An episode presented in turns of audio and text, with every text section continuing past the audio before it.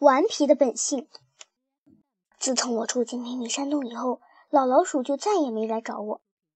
它很讲信用，作为交换条件，它把最钟爱的绿岛夏宫给了我。我也很讲信用，对公园里的老鼠们，我始终熟视无睹。今天老老鼠却来找我了。小猫老弟，我不想多管闲事，但这回事啊，我还不得不管。如果我不管，你就有麻烦了。我还没睡醒，打了个哈欠。有什么话你就直说吧，绕来绕去的我不喜欢。那我就直说了。老老鼠看猴子睡得正香，便凑到我的耳边：“你猴子住在这儿，早晚会出事儿的。”嗯，这山洞不已经是夏宫了吗？它现在是我的。我想让猴子住在这儿，你有意见吗？我没有意见，我倒是担心这个山洞会暴露的。不会的，白天我都不让猴子出去。可是我知道有几个小孩子经常到这里来，这里的动静老老鼠一清二楚。那又怎么样？他们是不会让别人知道这个山洞的。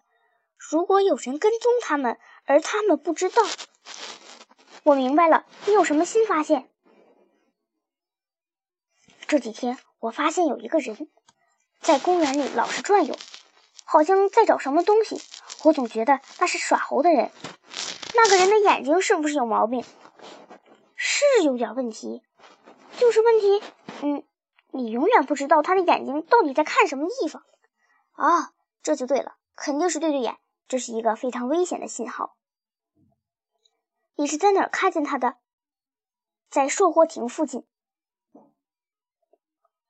售货亭的附近，我想，对对眼已经把公园找遍了，也没找到猴子，但他怀疑。猴子还在公园里，所以他来到了售货亭，准备放钓鱼线。他认为跟着那几个孩子就能找到猴子。马小跳他们一定会来，该怎么办？我朝售货亭跑去。小猫老弟，你要干什么？我不能让坏人的阴谋得逞。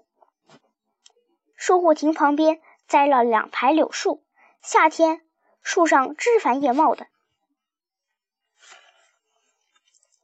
一棵柳树下面，我看到了一双穿着破凉鞋的脚丫子。我一看，哦，是对对眼。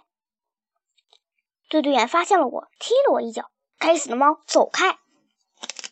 我跑开了，跑到一个垃圾桶的后面藏了起来。过了一会儿，马小跳他们来了。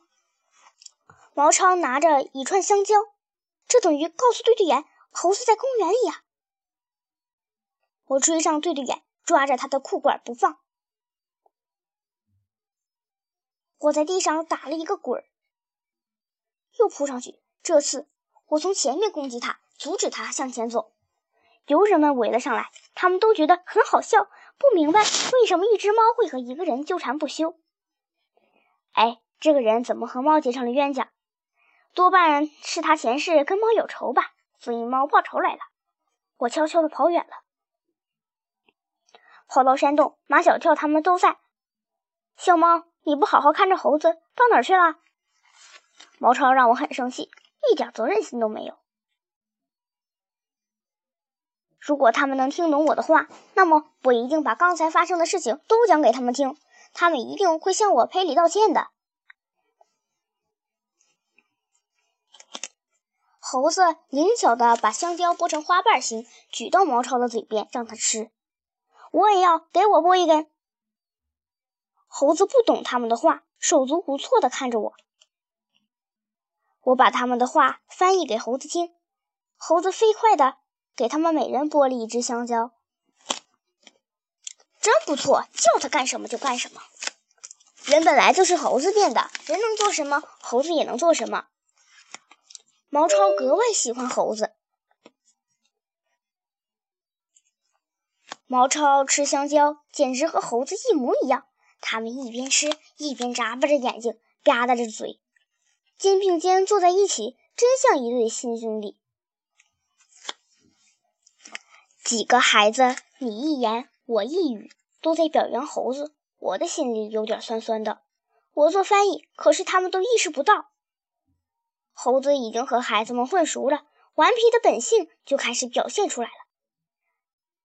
他从唐飞的裤兜里掏出鱿鱼丝，扔到男孩子中间。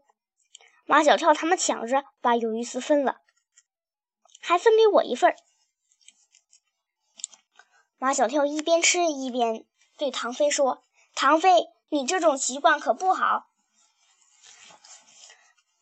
毛超手里拿着鱿鱼丝，一边吃一边批评唐飞：“我们是好朋友，好朋友就是有福同享，有难同当，个东西大家一起吃。你们不都是在吃吗？又不是你自己分给我们的，是猴子从你的。把鱿鱼丝还给我！”马小跳把鱿鱼丝塞进嘴里，